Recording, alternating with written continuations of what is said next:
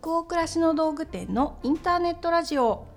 チャポンと行こう。11月20日日曜日の20時になりました。こんばんは。北欧暮らしの道具店店長の佐藤とスタッフの吉部こと青木がお送りします。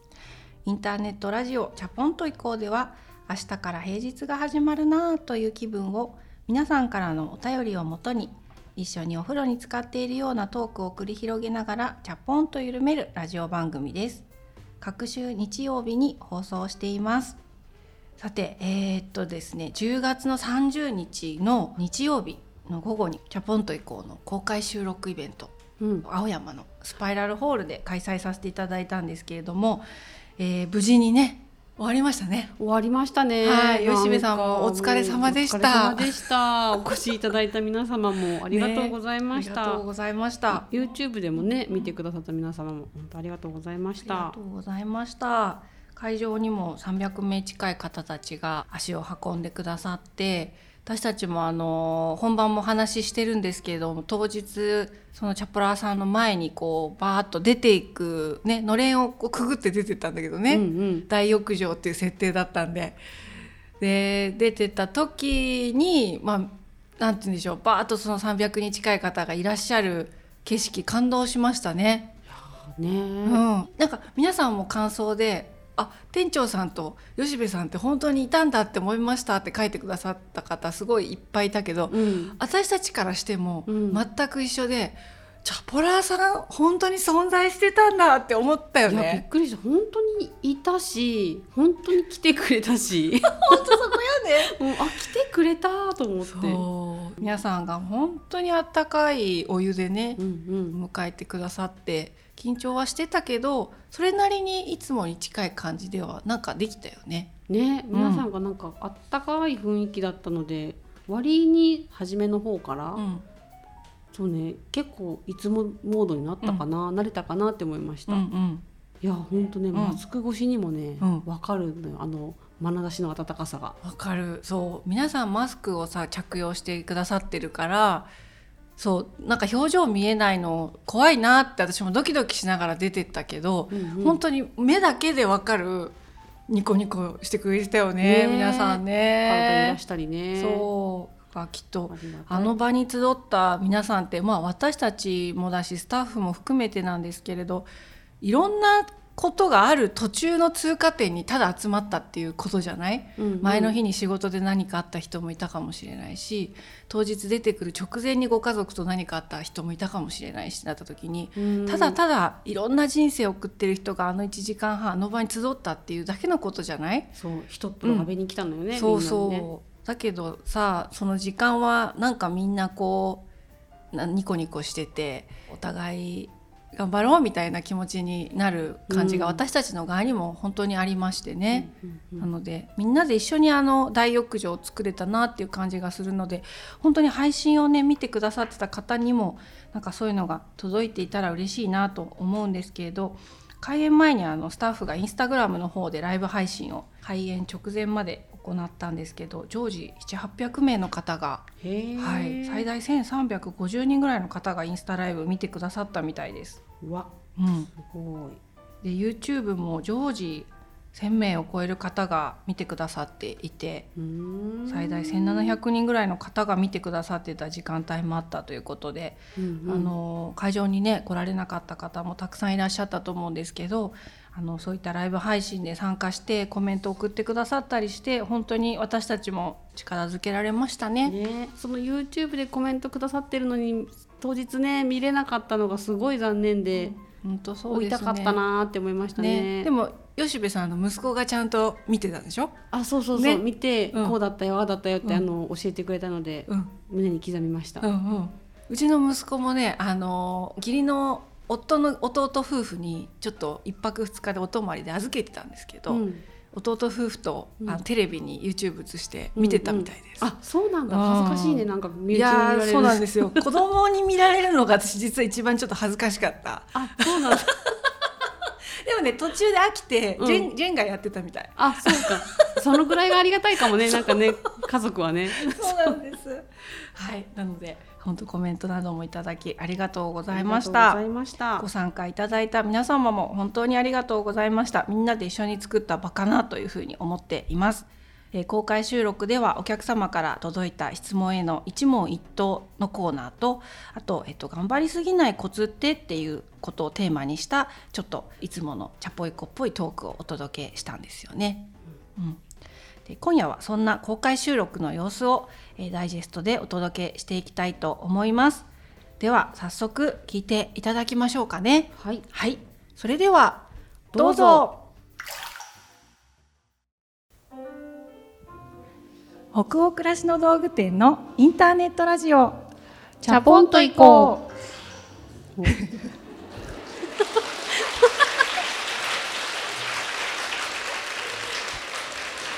これねバッチリだった今タイミング最高、うんうん、はいじゃあ仕切り直して。10月30日日曜日の15時になりました、えー、こんにちは。北欧暮らしの道具店店長の佐藤と。スタッフの吉部こと青木がお届けします。ということで、うん、公開収録という形も始まりました。始まりましたよいよいよ。ね。あのー、昨日何してた？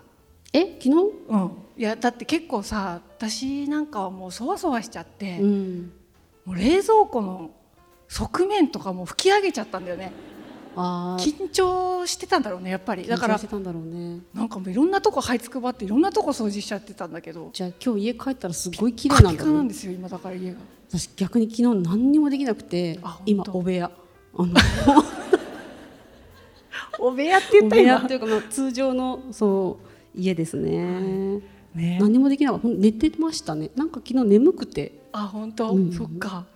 はい。ということでちょっと私たちもこの「300人くらいの方を前にいつもの通りできるだけやりたいんですけれどもちょっとリズムをつかんでいくためにも今日会場に来てくださってるたくさんの方から事前にお申し込みいただく時にお便りとかメッセージとか質問をお寄せいただいているので最初にちょっと2通ほどねお読みしてみたいと思います。はい、はい、じゃあ吉部さんお願いします。はい、じゃあ最初のお便りが神奈川県にお住まいのラジオネーム穂高さんからですね。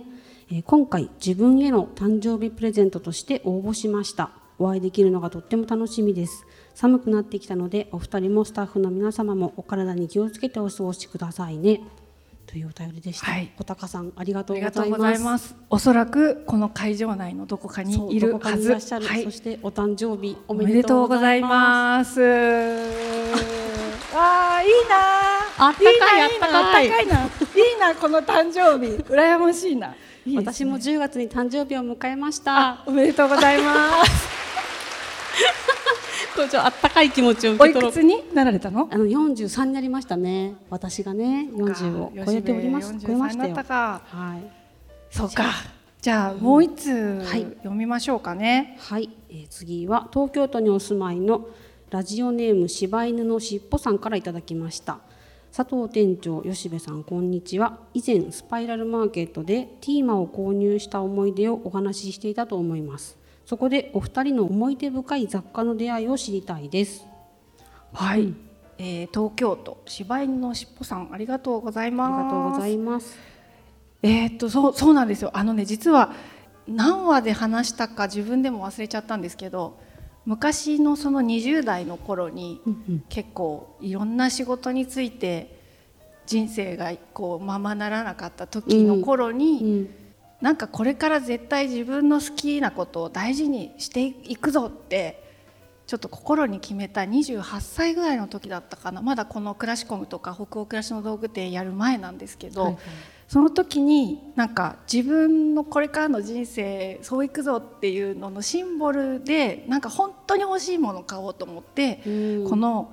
1個下の階のスパイラルマーケットで、ティーマの白いカップソーサーを自分と夫の分と2脚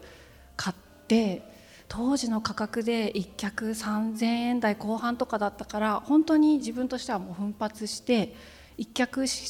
だしか普段買わないところを2脚買ったっていうその勇気のあるお買い物ここで28歳の自分がしたっていうのを自分が忘れてたんですけどチャプラーの皆さんにそのエピソードを思い出させていただいて28歳の自分に、まあ、約20年後にその上の階で「チャポンと行こう」って言ってるよっていうことを 教えてあげたいな。本当だよねこんな風に転がっていくとはね。吉部さんなんか思い出深い雑貨ってありますか？でもやっぱり20代の前半ですかね東京に来たての頃っていうのの遊び場がここだったんですよ。遊び場というかそうお茶したりあのウィンドウショッピングしたりで最後に行くのはまだスパイラルにレコードショップ CD ショップですかねあったねそあった。でそこで視聴しながらあの今日の1枚買ってから決めたりとかあといつも何かしらのこう刺激的な展示がやってるからそれを見るのも楽しみだったりでその2階のフロア見ると雑貨があのあってなんだろういつ来ても暮らしがこう美しく素敵になりそうなものしか置いてなくってその時にすごくなんでしょうね神社みたいな感じというかこうもやってした時にスパイラル行くとちょっと心がすっと軽くなるみたいなのをいつももらっててでそこでその時そんなになんかそれを自分の生活に取り入れるっていうのがまだハードルがだいぶ高かったので、うんうん、でも何か買いたいなっていう時に私は万華鏡を買ったんですよね。すごい親指ぐらいのサイズの木でできててその中にカラフルなビーズが入っててこうすごいちっちゃいんですけど覗くともう宇宙みたいになってる。万華鏡すごく好きでペンケースとかに入れて持ち歩くようにあこれはいいわと思って買ったんですよね。あそっかそっか。吉部はじゃあスパイラルの思い出深い雑貨あ雑貨って言ったら私と同じで、うん、この場所でそうそう。っていうのが不思議だね。でホグリネンワークっていううちでも取り扱ってる理念を知ったのもここでした。うんうんすごいセレクトがいいので私たちが20代の頃から本当に素敵なセレクトショップでね、うん、なんかここに来ると元気が出てまた日常に帰っていろいろあるんだけど頑張ろうっていう気持ちになれた私たちにとってもそういう場所なのでなんかそこでねね。20年後ぐらいにね、うん、こうやってチャポラーの皆様とお客様の皆様と集えていることを今日は本当に 嬉しいね。嬉しいね。はい。じゃあ、はい、えっと、ちょっとリズムどうつかめてきたかな、うん、うん、会場の皆さんも大丈夫ですかね？はい、はい、じゃあ一つ目のコーナーに、えー、行ってみたいと思います。はい。えー、まず初めにえっ、ー、とお届けしたいなと思っているのは、えー、一問一答コーナーということで、うん、皆様からいただいたご質問をちょっとサクサク答えてみるという、はい、はい、コーナーにしたいなと、ね、はい、はい、じゃあこの会場にいらっしゃる方からいただいたご質問に5個ぐらいまず一問一答いってみたいと思います。うんうん、はい、じゃあ早速千葉県にお住まいのラジオネーム北欧に行きたいさんからの質問です。店長と吉部さんお二人の距離感が大好きです。お二人はどのような関係性ですか？友達義理の姉妹上司部下？そう。ありがとうございます。私たちの関係性についての、えっと、お便りご質問もすごく多かったですね。多かったですね、はい、友達義理の姉妹上司部下？って聞かれてるんです。全部ですね。全部そうですってそうですね。夫の妹仕事仲間。夫。私がねそう。私より若いんだけどね少しね。どうやらね。どうやらね、うん、だからまあ一応関係性としては全部その通りなんだよね。私があの、まあ、会社では見させてもらっている部門の中のあの一人のスタッフ、うんうん、まあ、直属の上司っていう形では会社ではないかな、はいはい、あの、ね、吉部さんのマネージャーっていうのがね、会社ではいるから。ただまあ上司部下といえば上司部下だし義理の姉妹でもあるし。まあでもいろいろ取っ払った時に、うん、友達っていう定義って何なのかっていうその、うん、なんか深い話になっちゃうからここでもぜひ割愛したいんだけど、うん、ぜひか今語り出すのかと思った。いやでも一問一答なんでぜひ割愛するの？一問一答なんでね。ああなるほどね。でもこれまでの「チャポンと行こうで」あれだけ他愛のないことなんか何でもない話からこう沸騰しそうな話まで。そういう話を照れずにできるっていうのはなんか普通に友達って言っていいのかもしれないなって思ってました。確かに。そうあそれはあるかもな。雑談できる。そうだね。確かにでもなんかね友達っていうのもまだしっくりきてはいないくてなんか、うん、なんかあるんだろうなっていう,、こう的確な表現が、うん、だからこの全部ですね。そうだね。いつも聞いてくださってる方たちは「チャポンと行こう」って言って楽しくやってるように聞いてくださってると思うんですけど、まあ、収録を大体月に2回各週に1回やるんですけど、うん、やっぱりその収録って仕事中にやってるので自分たちもいろんなモードの時があるんですよね。なんかガクッと来てたり結構落ち込んじゃってる時とかにもラジオの収録とかをする時に不思議と吉部が、うん、私言わないじゃないそういう話って、うんうん、多分。だだけどなんかそういう時になんか察して、うん、そういう回は吉部がすごい喋るの。えいいやつ いやいいやつだよ。それはもうここにいる皆さんがご存知で。そう。だからなんかそういう意味で私は、うん、例えば月にさ1回1時間半ぐらいお茶をするってまあまあ仲良しじゃん。まあまあ仲良しですね、月1であって今ラジオ120回分撮ったなと思って、うんうん、って考えると10年10年間月1でお茶してるぐらい喋ってんだよね、うん、計算してきたでしょ？計算してきた 台本にはね書いてないんだけど。あれ？ちょっとでもやばいね。一問一答なのにもうだね。次16答ぐらいしちゃったかもしれない。次行こう、はい、かんいかん次行こう。じゃあ次行きましょう、はい。神奈川県にお住まいのラジオネーム篠谷さんからのお便りですお二人のトークいつも楽しく拝見しています。お二人には仕事以外の夢はありますか？もしよければ聞かせてほしいです。どうですか吉部さん。篠谷さんから。はい。仕事だったらあのもうこれ夢っていうか自分への願いみたいな感じなんですけど、うん、いつまでも役に立つ私であれってこう思ってますね。でプライベート仕事以外だと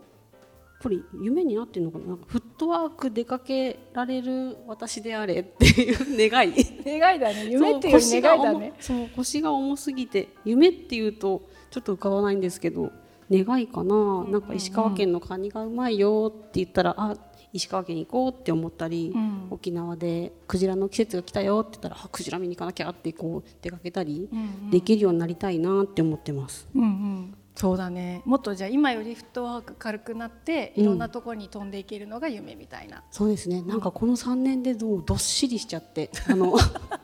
家の近所から動かなくなったので、うんうん、ちょっと軽やかに動けるようになるのがちょっと夢ですね。店長は？私仕事以外でしょ？私も吉部さんに近いけどあと3年ぐらいで50代に突入するので一人で海外を旅してみたいなっていうのが、うん、まあ、これは夢ですね。夢。やんないかもしれない。デブ賞だから私も。でも途中からこうそこに店長がいるって思ったら途中ちょっと参戦してふって帰ってきたいかも。あ吉部が、うん、来るの？追いかけてくるの？そうそうそう。いるんだってって言って ちょっとお邪魔して私は私のこう旅路で U ターンしてどっか行くっていう、ね。うん、あとはなんか小屋を作ってみたいんですよね私。いつか。あのご存知の方ももしかしたらいらっしゃるかもしれないんですけどすっごく植物が好きなのであの今はベランダで我慢してるんですけどいつかお庭を作ってみたいんですね。それでこうターシャ・トゥーダさんのように恐れ多いんですけど、お名前を出すには。なんかそういう小屋があってちょっとお庭があってっていうのを2拠点でもいいのでいずれちょっと子育てが落ち着いた頃にそれはもうそれも夢だな。叶えられるかわからないけど。はい。でも言ったらね叶いやすくなるらしいから。はい。じゃあ次。はい次行きましょう、これは次本当に一問一答で、うん。えー、今のところ一回も一問一答やれてないもんね。そうだね。今度こそ言ってもいけそうなやつ、はい、東京都にお住まいのラジオネーム夜は短しのよ飲もうよ乙女さんからのお便りです佐藤店長はたびたび韓国ドラマのお話をされていると思うのですがお二人のおすすめの韓国ドラマを教えてほしいです。ちなみに私はネットフリックスで少し前に話題になった2521が大好きで最終回を迎えた時はロスに乗ってしまい数日引きずりました。はい。夜は短しのもい乙女さんありがとうございますありがとうございます25、21あのねご存知がない方が置いてきぼりになっちゃうとあれなんであれなんですけれどあれなんであれなんですけれどあれね。あれね。あの本当にぜひ割愛しますけどね。そうそう。はい。あの本当にいいドラマですね。いや本当にロスになって数日引きずって次のドラマに行けなかったしなんなら1か月ぐらいこの世界にずっといたなって、うんうん、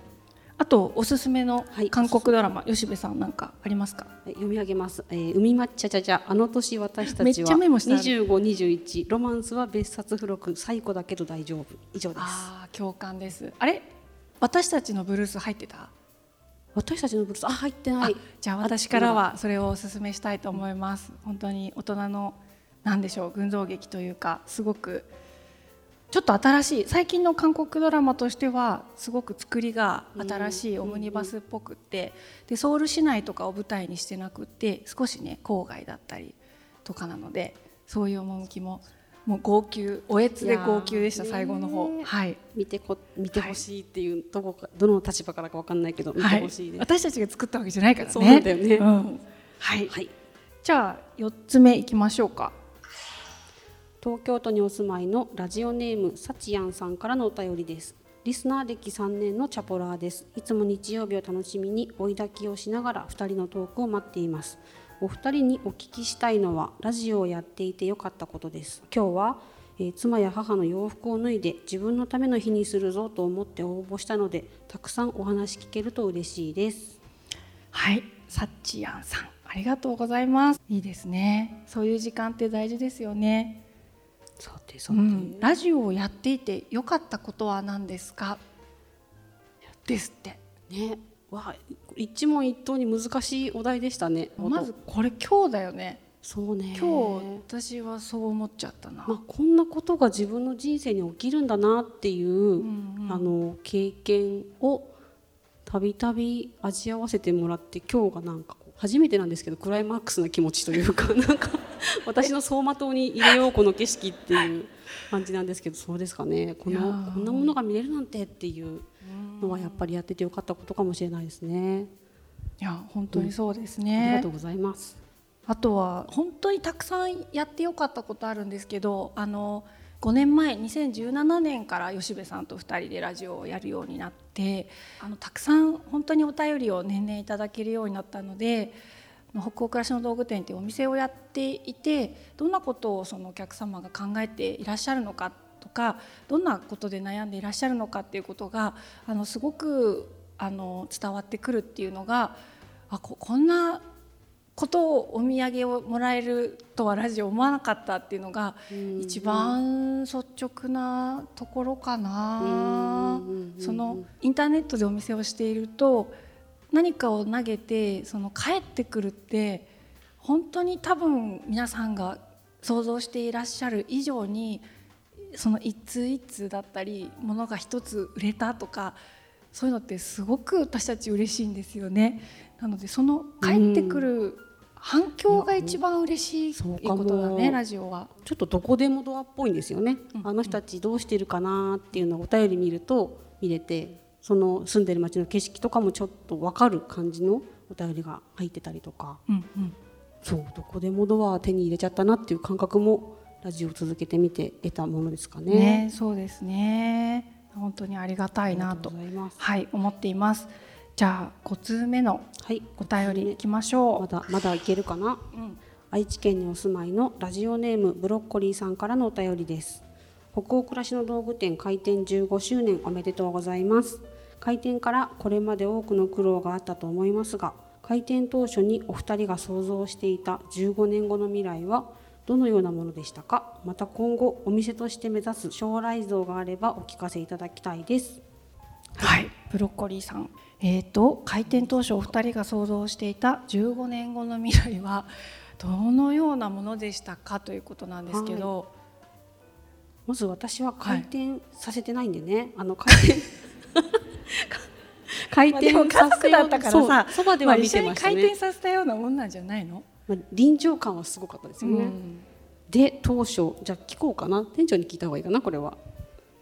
そうね想像は今のようなお店の状況とか姿っていうのは、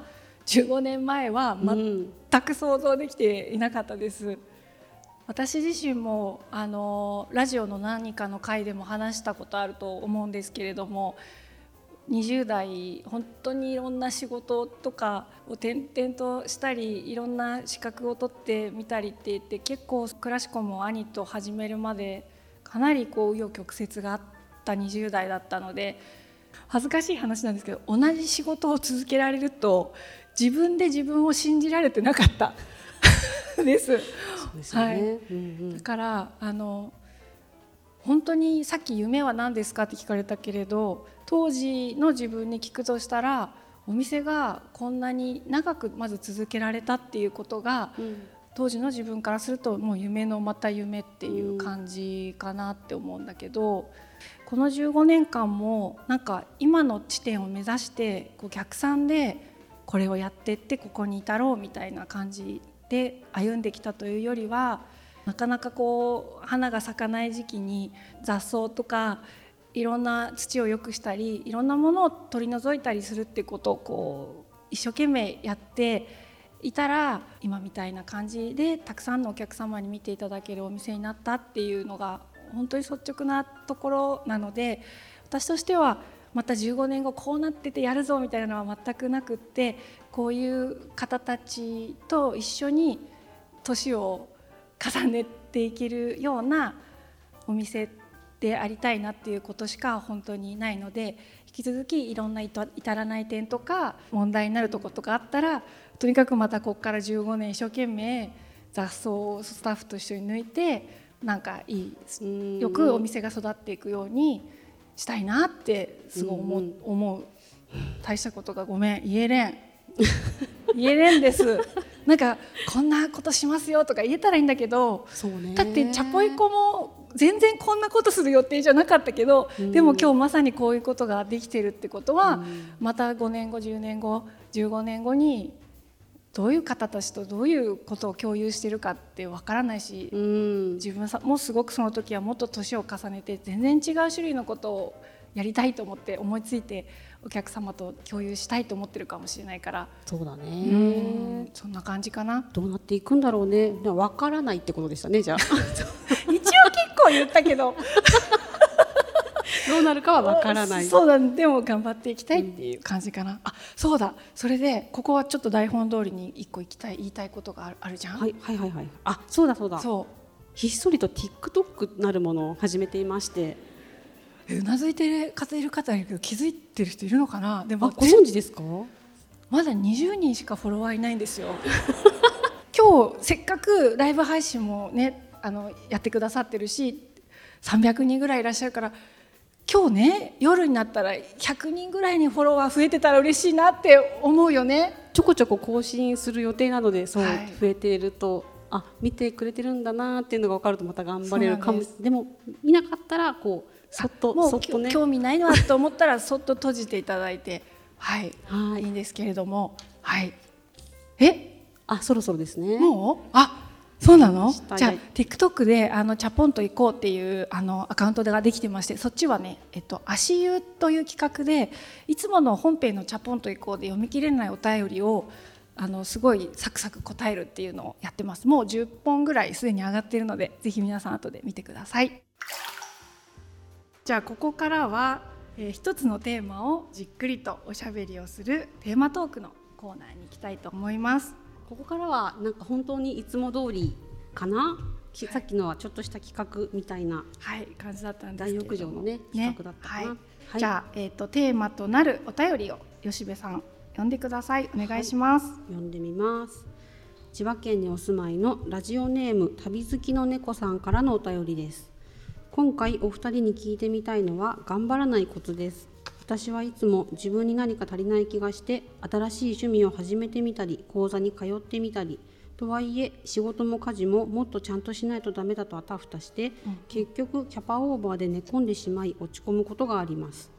最近頑張らなくていいよというメッセージが込められた本なども増えていると思うのですが頑張らないって意外と難しいことだなと感じていますお二人はどういうところで力を抜いたりバランスを取ったりしているのかお聞きしたいです。というお便りでした。はい。旅好きの猫さんありがとうございます。そうあのこの旅好きの猫さんからのお便り以外にも、うん、あのチャポラーさんから来てたお便りで私たちもすごい共感するのが多かった。なんかついついね、うんうん、なんだろうこう頑張りすぎてしまうんだけどとかあとはその自分がやりたいこととなんかやるべきことだったり仕事と家庭だったり仕事の中でもあれもこれもこれも任されているとかっていうところで、うん、なんかどうバランスを取ったらいいと思いますかっていうお悩みを抱えているチャポワさんからのお便り、はい、本当にたくさんいらっしゃってあこれをじゃあ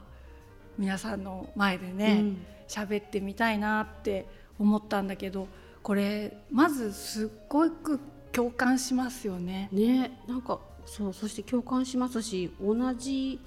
この2022年にね、うん、このなんか気持ちを抱えている方がここに何名も今いらっしゃるんだなっていうのはなんかすごいなと、うん、ね、共通のテーマなんだなと思ってこのお便りをちょっと代表して読んでみました。はい、うん、この頑張りすぎないコツって、うん、確かに私あんまりそういう本をしっかり読んだことってないんだけど、はい、でも確かにそういうメッセージのあの本とか、まあ、記事みたいなのもあったりもするのかなって思うんだけど、頑張らないって結構難しいよね。そうね。頑張らなきゃと思って頑張る時って頑張れないんですけど、うん、自然な流れであこれ私の分野だわみたいなやつとか、うんうん、こう乗ってきて頑張れちゃってるやつをまあそそこまでじゃないよ。せいせいって言われたら、うん、あれ？って思いますもんね。そうだよね、頑張らないって難しいし頑張っちゃう。そうなんだよね。なんかまず思ったのが結構現代ってこうさらにその頑張りたいことがある頑張れるっていうことも素晴らしいことなのになんかその先にちょうどよく頑張るっていうことまで期待されてしまっては、うんうんうん結構ニッチもサッチもいかないなって思うこと私も多くって。ちょうどよく頑張るとはみたいな、ね、そうそうそう。その加減いいバランスも求められる、うんうん、ないしは自分でそれを自分に期待してしまう、うん、頑張ってるだけでも偉いのにちょうどよく頑張れよっていうことまで求められたら結構あの自分のことを考えてもやっぱあるしあったし今もあるなと思うのはやりすぎたなみたいなことで落ち込んだり、ね、この方も自己嫌悪って書いてらっしゃるんだけどなんかちょうどよく頑張るっていう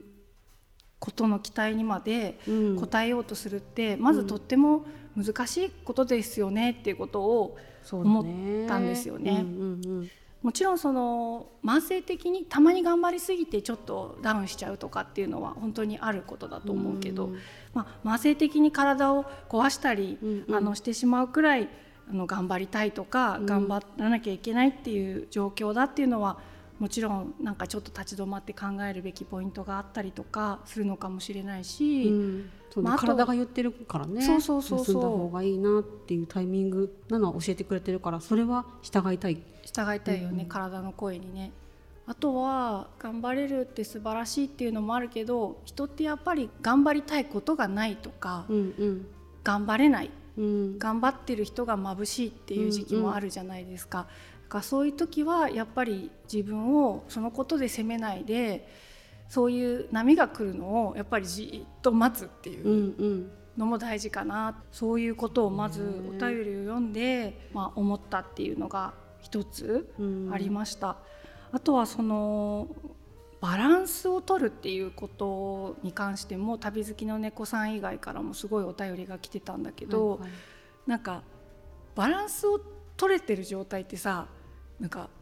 どういうイメージ持ってる吉部さんって？こういう感じ？え？それは新体操みたいな角あたりみたいなので、うん、あ持って、うんって立ててる。あれあのスンとした姿がバランスかなっていうイメージはあります、ね、そうだよね。なんか取り乱さずに済まして大丈夫ですみたいなのは、うんうんうん、私もまさにバランスが取れてるってこうスンとして、うん、なんかこれもこれもこれもできてるみたいなこういう感じのできてるイメージをバランスとしてたんだけど、考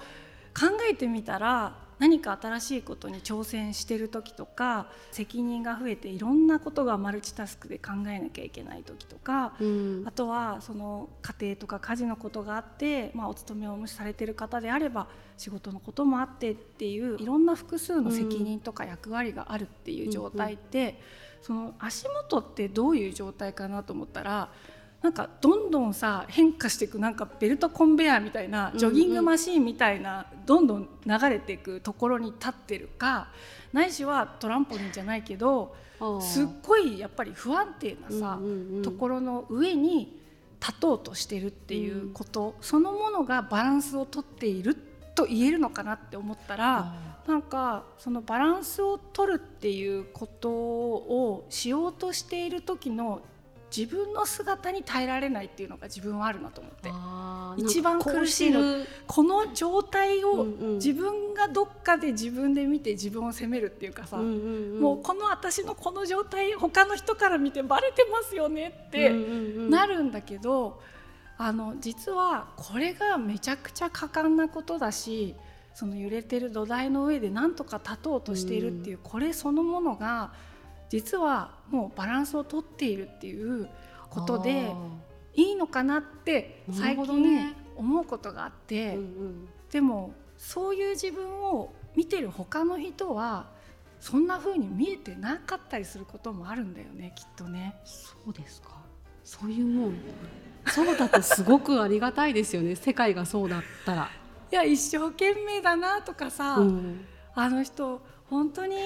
恥をさらしてながらも ややってんなとかさ、うんうん、ただただ勇気もらったりとかさ、うんうん、なんか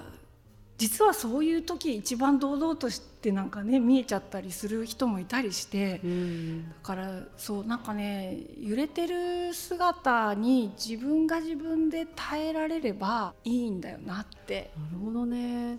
なんかあのー他の人が自分を見てあげる目線でさ自分を見てあげられたらどんなに楽かなって思うよね、うん、自分って自分に厳しいよね、うん、頑張ってるのに頑張りすぎてるよとかって思うしそう、ね、もっと力抜け自分みたいな感じだったりとかさ、うん、まあねなんかハードルをすごい上げてるよね。そうだね、自分も。そうそう。あともう一個だけ思ったのが、頑張り屋さんが素晴らしいっていうことだけじゃなくて、その頑張りの矛先とかやっぱりその頑張り方みたいなのもあって、うんうん、それが例えば周囲とマッチしてないとかそのプロジェクトとか、まあ、その会社だったり、まあ、家族だったりいろんな関係者とこう、すり合わせた、まあ、一つの目的みたいなものがあった時に、うんうん、めちゃくちゃ頑張ってるんだけど、うん、空回った頑張りをしちゃうっていうこともそっちじゃないよみたいなそうそうそう自分も含めてあったりするシーンがあって、うんうん、これ頑張っ私めちゃくちゃ頑張ってるのにっていうのがあったりするんだけど、うんうん、あの頑張ってればいいっていうものではなかったりするシーンもあって、はい、なんかそこの照準をあの合わせないとその報われる頑張りにならないっていうのがあったりしてなんかそういうのもあるなって、うんうんうん、その頑張らないコツっていうのを考えるよりは頑張りがいがある頑張り方を見出した方が、実はトータルで省エネでハッピーっていうこともあるのかもしれないな、うんうん、なんかこの辺を力抜くとかっていうのって本当に繰り返し言うように加減の問題だから難しいんだけど、やっぱりそのどこに的を置くかっていうところを他の人とのニーズと含めてすり合わせるっていう作業めちゃくちゃ大事だなと確かに思ったんだよね。そうだね。ある吉部さなんか頑張ってる時に、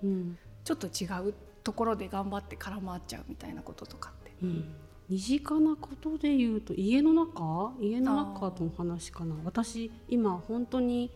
あの洗濯物もなんでしょうあんまり畳まないというかかける方式に変えたりとか楽をどんだけできるかってことを考えるようになっているんですけどもともとはものすごいきちんとしたい方なんですよ。こうピシッと畳みたいし棚に入れる時はこうピシッとしたいしなんだろうな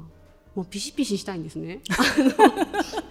ピシッとしたいんだね。パッて開けた時に綺麗っていうのが本当に好き。タンスを開けた時にピシピシッとしてるのが好きなんだもともとは。もともとはね、うん、ぐしゃっとしてる引き出しもあってよしとしてる部分もあるんですけどもともとは衣類に関してとかはすっごいびっしりしてるのが大好きなんだけどでも家族のあのタンスをこうなんサイクルがあるじゃないですかこう、うん、全部畳んだから入れようっていう時にうわってなってるっていうのを見るたびに でそれで腹を立てたりもするんですけど、うん、待てよってもこれそう私はすごいピシッとしたいけど、うん、ゆるピシぐらいで喜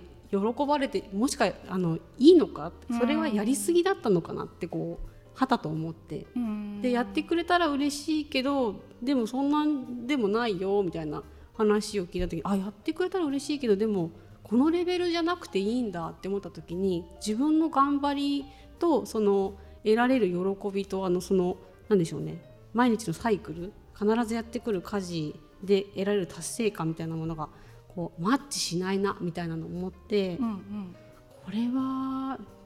あの自分一人でピシッとできる部分はするけど、うんうん、求められてない部分は緩めてもいいのかもっていうただの選択の話なんですけどなんていうかな。でもお洗濯の話、ね、そうお洗濯の話なんだけど 力のかけ方うん、あのあるな。でそれでしゃかりきになってこうプリプリ怒ってても、うん、家族からしたらいやいやそこまでじゃなかったわけで、うん、そう緩めでよかったわけで逆にこっちの方がこうピシッとしてたら嬉しいわけでとかなんかいろいろあるじゃないですか。あるね。だからそのチームの中でちょうどいいのが見つけられてからはちょっとなんか手を抜くところも分かるようになってくるというか、うん、でもねこれ、よし悪しもあって、うん、やめるじゃないですか、うん、新たに自分のタンスもこう自分のタンスだけきれいにしようと思う思うじゃないですか、そっちもすっごい手抜くようになってきて最近。だからこうちゃんとしたかったのにしなくなっちゃったっていうこの私のふわふわ感を今あれ？どうしようっていうところに向いて、頑張りたい部分もはしょり始めると、あれ私の軸ってみたいなことも考え始めちゃうからこうなんだろうな自分が頑張れ頑張りたいんだっていう分野は割とここっていうのはなんか大事にしててもいいのかなとも思ったりしました。うん。うん、あなるほどね。確かに。それもあるか。も。の選択の話なんですけど、えー、あの、うん、他にも通じるかなとも思ってて。確かに。かなそうだから本当家事とかの話でもどこを頑張りどころとするかっていうのもあるし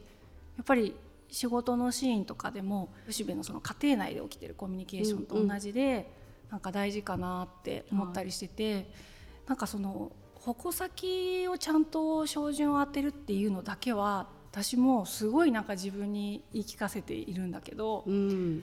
これ客観を入れる以外方法がないんだよなって思うんですよね。客観、うん、自分の把握している中ではそこを頑張るのがいいと思ってるわけだから、うん、もう強制的にそこに客観するもう何かを入れていく以外、うんうん、そのいい頑張り方をする方法ってないなって最近すごい思っていて。うんうんうん。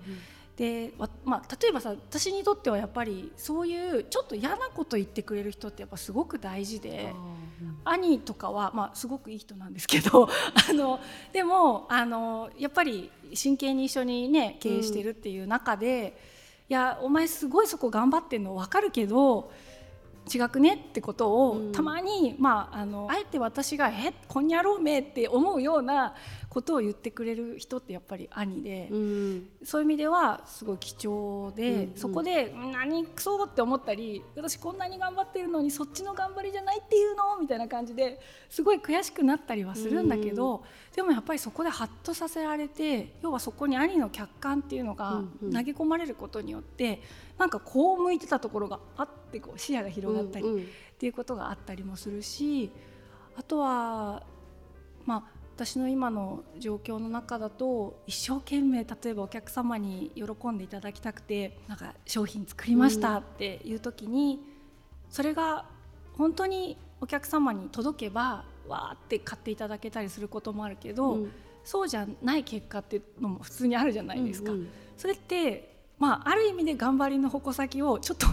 違ったっていう結果になることってやっぱあるんですよね。で私にとってはそういうお客様の反応もすごくその自分の認識を客観的にもう一回認識し直すっていうめちゃくちゃ大事なところで、その頑張りがいい頑張りになるようにやっぱりチューニングしていくっていうのが、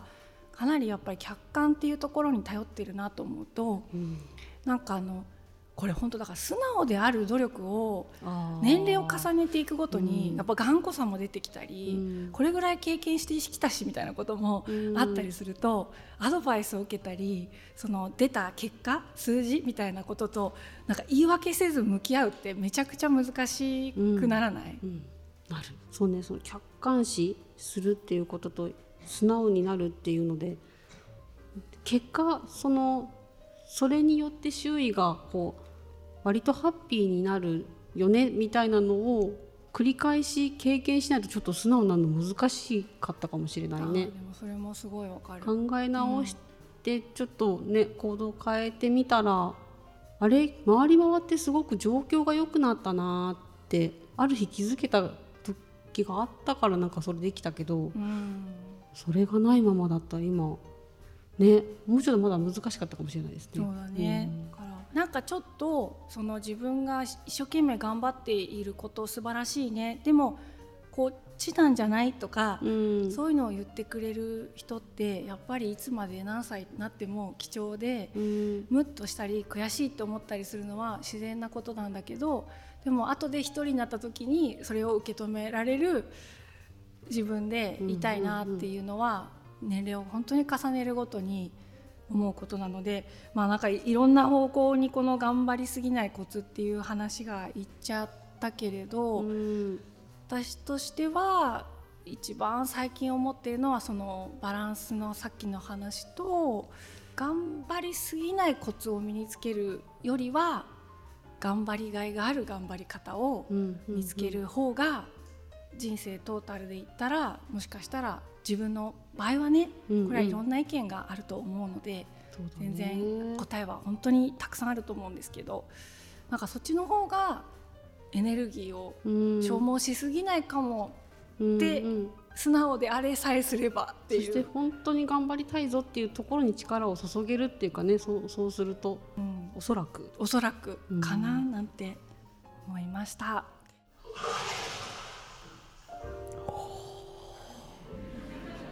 すごいエンディング感。いやここねここはねやっぱりすごい大事なところなので